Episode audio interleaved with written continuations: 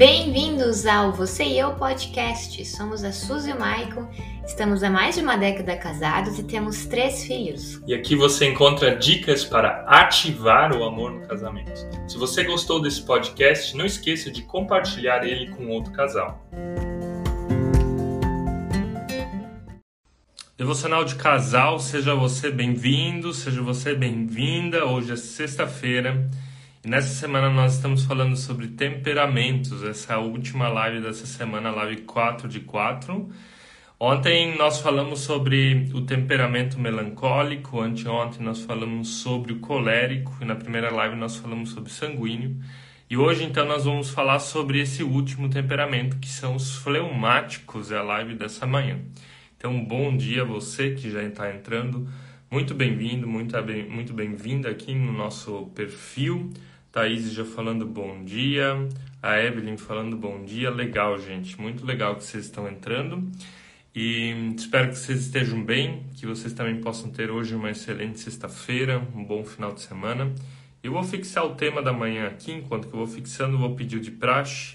Aperta o teu like algumas vezes aqui, deixa o teu like várias vezes aqui à direita, né, nesse coraçãozinho, já estou vendo alguns subindo. Então, não esquece de curtir essa live, eu vou fixando o comentário aqui. Fleumáticos, gente, é o tema dessa manhã. E espero que essa última live, esse último devocional também possa te ajudar a identificar melhor quem você é, como você é, como seu cônjuge é e principalmente em gerenciar melhor as características negativas que a gente tem e que também precisam vir na presença de Deus. A Anitta ainda falando aí, bom dia. Muito legal, gente. Deixa eu começar com uma foto de novo que para mim define um pouco fleumático. O que, que você percebe nessa mulher aqui sentada numa mesa de escritório? Essa mulher ela tá tranquila, tá de boa, tá de pernas pro ar, parece despreocupada com a vida, parece positiva, né? E o fleumático é mais ou menos esse estilo de personalidade. esse estilo de pessoa. O fleumático não é o tipo de pessoa que é muito preocupada, é, não é o tipo de pessoa que tem inimigos, não é o tipo de pessoa que arranja confusão, mas também não é o tipo de pessoa que tem grandes objetivos às vezes na vida. Ela é tranquila e é uma pessoa de muitos amigos. Assim como o sanguíneo tem muitos amigos, talvez o fleumático até tenha mais, porque o fleumático é o tipo de pessoa que consegue harmonizar situações, consegue ouvir pontos de, de vista diferentes, ele consegue ser amigo dos dois lados. Pensando assim, ah, um fala mal do outro, o fleumático consegue ir lá conversar com os dois lados, consegue fazer eles talvez terem paz. É uma ótima pessoa que pode por exemplo, liderar equipes, liderar grupos, porque ela consegue ouvir bem, ela consegue direcionar bem as pessoas. E num casamento é o tipo de pessoa que também vai, via de regra, evitar conflitos. É uma pessoa fácil de se conviver. Se você é uma pessoa fleumática e casada com um colérico ou com um sanguíneo ou vice-versa, provavelmente é uma convivência fácil. É fácil, por quê? Porque porque o fleumático ele vai ter a, ten... vai ter a tendência de aceitar. O problema às vezes que ele aceita, engole e não coloca o seu ponto de vista. Né? Ele não fala aquilo que ele pensa. Então essa é uma, da, uma das dificuldades, um dos desafios do fleumático. Gente, uma, uma pessoa da Bíblia que é fleumática é o Abraão. Vou resumir rapidamente a história do Abraão. Abraão ele morava numa terra que se chamava Ur, junto com seu pai, o clã do seu pai, e Deus pede para ele sair dessa terra e faz uma promessa para ele: a partir dele sairá uma grande nação. Só que tinha um detalhe: Abraão não tinha filhos e já estava numa idade velha, né? Já, tava, já era idoso e a esposa dele também. Mas então ele ouve esse chamado de Deus, desenrolam várias circunstâncias, tentam ter filhos não conforme Deus planejou, mas conforme a esposa queria. E no fundo, depois a história dele se desencadeia de que ele é o pai da nação de Israel. Né? De, dele nasce uma grande nação, que são os israelitas, depois se transformam nos judeus, e os cristãos derivam de lá. Então, Abraão, digamos assim, é um dos pais da fé por causa disso. E ele tinha uma personalidade fleumática. Para a gente entender isso um pouco melhor, vamos dar uma olhada nas características positivas dos fleumáticos primeiro, depois as negativas. Né? Vamos ver hoje se aqui dá certo. Características positivas um, do fleumático, tá? Então, o fleumático é uma pessoa é, muito calma. A gente poderia definir ela como uma pessoa pacífica. Né? Ela não é uma pessoa que, que arranja confusão desnecessariamente. E nesse sentido, tem uma história ali de, de Abraão que demonstra isso. Ele tinha um cunhado, o Ló. E os dois, em algum momento, tiveram um desentendimento. Não significa que fleumáticos não tinham desentendimentos. Uh, mas o que, que o Abraão fez? Eles subiram em um lugar, viram duas terras e Abraão falou: Olha, o que você está vendo desse lado para cá vai ser a tua terra e do outro lado vai ser a minha terra. Então a gente se divide a partir desse momento e não briga mais. E aconteceu isso. E a terra de Ló era na verdade uma terra bem mais próxima, próspera que a terra de Abraão. E quando eles dividiram então essas terras, Ló, que era o cunhado dele, foi parar onde? Foi parar em Sodoma e Gomorra. Talvez você já ouviu falar dessas duas cidades. Elas eram caracterizadas pela maldade e pela depravação. E lá, Ló acaba sendo sequestrado, a família dele está sofrendo e tudo isso. Abraão, ele recebe essa notícia. E o que, que Abraão faz? Ele vai até lá, ele vai acudir a família, ele vai ajudar Ló, apesar dessas diferenças que os dois tinham, apesar dessas diferenças familiares. Ou seja, por isso que ele, mesmo tendo diferenças, ele buscou a paz acima de tudo em relação à sua família. Então, essa é uma das primeiras características. É uma pessoa muito calma, uma pessoa muito pacífica, que deseja o melhor até para aquelas pessoas, às vezes, onde existem diferenças ferrenhas. Segundo ponto dele aqui é uma pessoa, digamos assim, cautelosa. Cautelosa não, apare não aparece aqui nesse, nesse, nessa lista, mas ela é uma pessoa, a gente poderia dizer, é, diplomática também, mas ela, ela toma muito cuidado com as decisões que ela vai tomar. Ela não toma decisões às pressas. Ela é calculista nesse sentido, ela é prática nesse sentido, porque ela não vai deixar com que as emoções tomem conta. A razão vai falar sempre mais alto. O sanguíneo, que é o primeiro temperamento que nós vimos no dia, não. Ele vê alguma coisa, sobe o brilho no olhar e parte para cima com tudo, né? Já o fleumático, ele vai vai pensar bem no que ele vai fazer. Tanto é que quando Deus chamou ele para sair da terra de Ur dos Caldeus e ir em direção à terra que, que ele era para para que era a terra prometida, né, que era a terra onde da onde ele faria uma grande nação, ele não saiu logo. Ele esperou o pai dele que chamava Terra morrer. E quando o pai dele então morreu, ele deu esse passo. Primeiro porque ele gosta de evitar conflitos, né? Uma pessoa bem harmoniosa. Mas segundo, ele esperou ah, algumas questões familiares se resolverem por si só para ele então dar esse passo.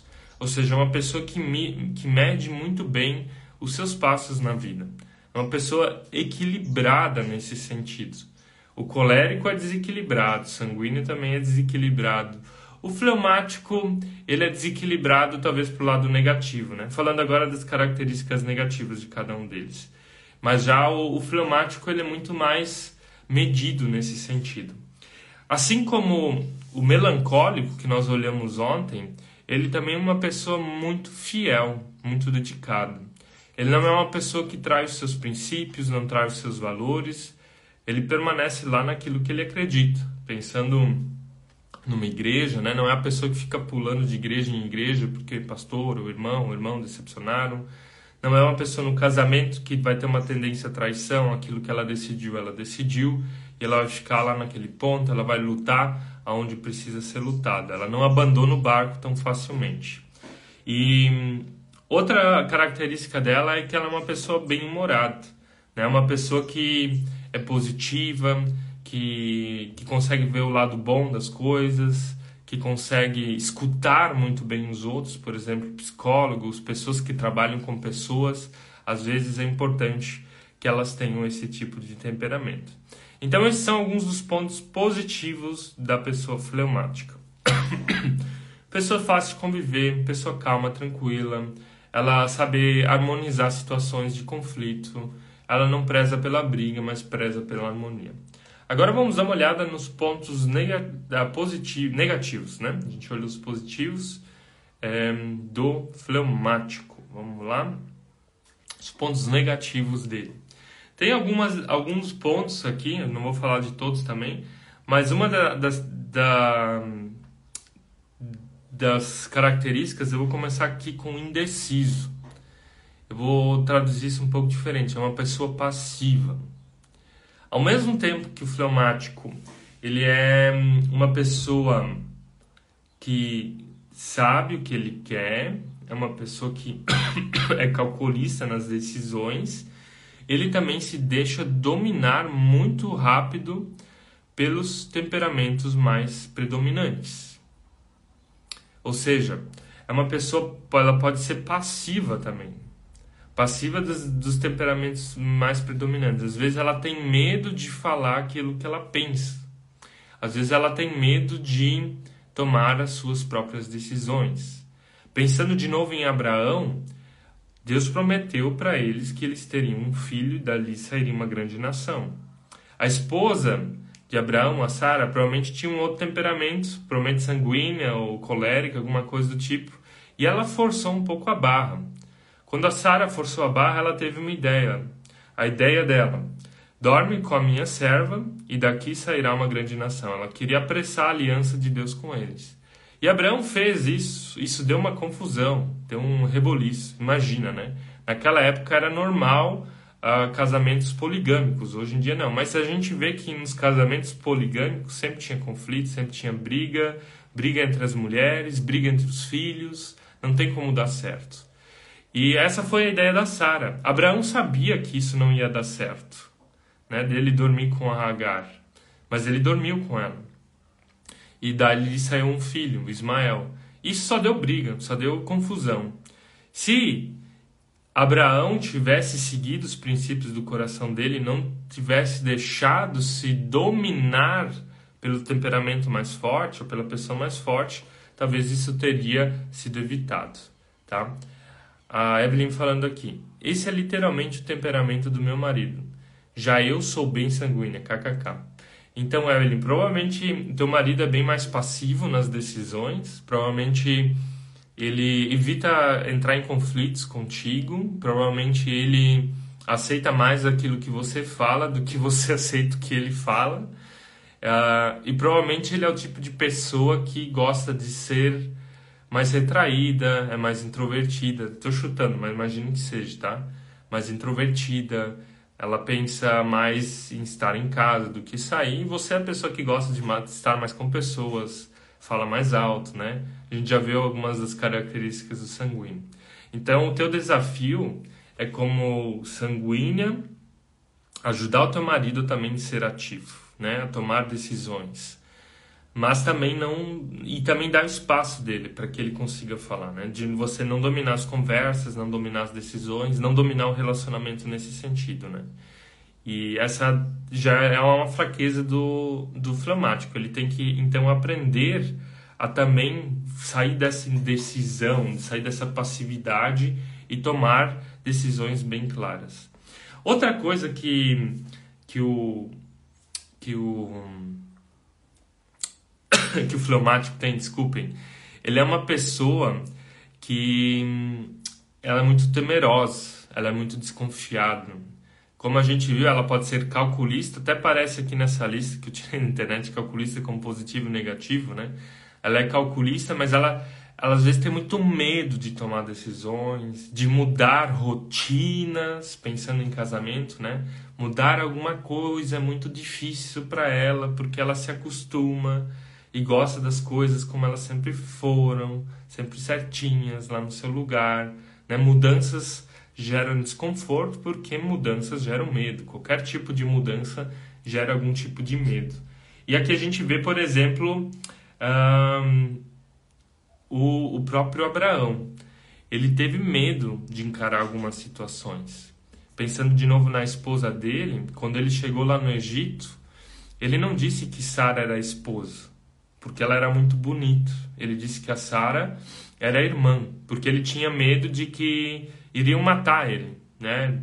Coisas da cultura da época, onde ah, matava, hum, poderia se matar o marido, mas não o irmão, nesse sentido, né? Então ele camuflou duas vezes até essa situação, porque ele tinha determinados medos de encarar alguns problemas, de peitar algumas coisas. Então ele precisava aprender a fazer isso. É uma pessoa também, ela acaba às vezes uh, sendo desmotivada, né? Ela, ela, ela tem a dificuldade de se automotivar. A motivação sempre precisa, parece que está vindo de fora. Isso a gente vê de Abraão, né? Abraão está lá em Ur dos Cadeus, está de boa, né? Abraão sempre parece estar tá lá de boa. E Deus sempre tem que chegar de novo e falar, não, é aqui, essa direção, é por aqui que você vai. Então, essas são algumas das características negativas do fleumático que podem estar tá também travando a nossa vida, travando nossos casamentos. O que, que o fleumático ele precisa aprender? Quais as áreas que ele precisa digamos assim, ser trabalhado pelo Espírito Santo. A primeira das áreas é que ele tem que aprender a ter coragem. Tem que aprender coragem de se posicionar. Tem que ter coragem de dizer não. Tem que ter coragem, às vezes, de dizer o que ele quer. Como ele é aquela pessoa que gosta de harmonizar entre os lados, né, que sabe ouvir ambos os lados, que é amigo de todos, ele às vezes também tem que ter coragem de se posicionar. E quando ele se posiciona, quando o fleumático tem coragem de se posicionar, ele também vai decepcionar outras pessoas. Porque se eu falar minha opinião, por exemplo, nas redes sociais, se eu colocar minha opinião aqui, sempre vão ter pessoas que não concordam com ela. Se eu falar minha opinião para o meu cônjuge, talvez ele, ela, a minha esposa, não concorde comigo, com a forma como eu penso, com aquilo que, que eu acho que seria a decisão correta. Então, o fleumático ele tem que realmente, às vezes, entrar em conflitos, mesmo que seja desconfortável para ele. Esse é o primeiro ponto. Segundo ponto, o fleumático ele tem que aprender a confiar mais, a dar mais passos, né? a sair da sua zona de conforto. E aqui a gente vê bem claramente na história, na primeira história de Abraão, quando Abraão foi chamado para sair da terra de Ur dos Caldeus, ele demorou para fazer isso. Ele teve medo. Já a segunda história, onde Deus conf confronta a fé de Abraão, é onde ele é para levar o filho dele para o sacrifício. E ali Abraão então confia, ele trabalha isso dentro dele. Ele leva o filho até o altar, até que o filho pergunta o que, que vai ser, cadê o cordeiro que vai ser sacrificado? Ele diz, Deus proverá. E Deus proveu. Então foi uma área onde o fleumático Abraão conseguiu, na verdade, crescer dentro da sua fé, na sua forma de lidar. E uma última área que eu acredito que é bem importante é que a gente tem que desagradar a opinião das outras pessoas de vez em quando. Porque se a gente sempre quer agradar, se a gente diz amém sim para tudo, a gente está dizendo não para outras áreas. A gente está dizendo não para a nossa vida. A gente está dizendo não para o nosso casamento. Um fleumático que tem um chefe predominante e que o chefe sempre vai lá pede sobre hora, pede para trabalhar no final de semana, pede para fechar os pepinos que os outros funcionários não fazem, e o fleumático sempre vai lá diz sim, sim, eu faço, eu faço, eu faço, ele está dizendo não para o tempo dele em casa, para o tempo com a esposa, para o tempo com os filhos, para o lazer, para a saúde emocional dele. Então, o fleumático, ele às vezes vai ter que aprender a dizer não para essas pessoas mais duras inclusive para o chefe, dizer: não, nesse final de semana eu não posso, não, hoje eu não posso fazer sobre hora extra. Você percebe? E o mesmo vale para o casamento. Né? Se a esposa sempre decide ah, o lugar onde a gente vai comer, quem que a gente vai visitar, o fleumático uma hora também tem que chegar a dizer, não, eu gostaria de visitar tal amigo, não, eu gostaria de comer em tal lugar, não, a gente vai comprar tal coisa. Né? Aprender a também a colocar a sua, hum, digamos assim, a sua posição e a sua opinião bem clara. Gente, nós olhamos agora esses quatro temperamentos. Agora não, nessa semana, nessas quatro lives. E o que, que a gente tem que aprender? a gente tem que aprender a identificar qual é o nosso, aprender quais são os nossos pontos fortes e potencializar eles, melhorar eles na presença de Deus, e os nossos pontos fracos, trazer eles na presença do Espírito Santo. Pedir para que Deus possa estar transformando eles dentro de nós. Tem um livro que chama Temperamentos Transformados que fala disso. E ele diz que o ideal é que a gente olhe para a pessoa de Jesus. Né? Jesus é difícil de identificar o temperamento dele. Jesus tem 25% de cada. É uma pessoa que sabe usar o temperamento no momento certo. E para que você também consiga fazer isso, a gente vai agora na sequência, vou fazer agora na sequência dessa live, lá no nosso grupo do Telegram, como do WhatsApp, postar um teste de temperamento. se você pode estar tá fazendo. Também vou postar o link com essas lives se você quiser assistir de novo.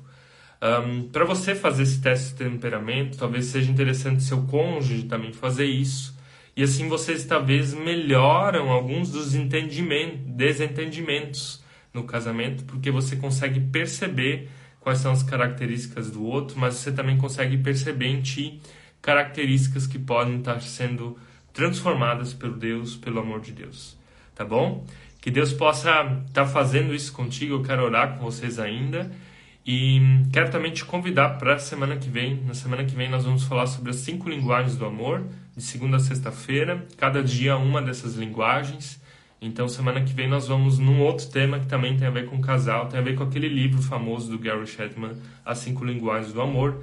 Talvez você já leu, talvez você já conheça, mas é uma forma legal de se de recapitular aquilo que, que já está lá e que também é palavra, que também vem de Deus, né? Deus deseja que a gente aprenda a amar, tanto é que é o mandamento supremo, tanto é que é o texto central na carta de Coríntios, o texto do amor, tanto é que é o fruto do Espírito Santo, tanto é que no Novo Testamento não existe nenhuma carta, nenhum livro onde não aparece a palavra amor como o amor de Deus, né?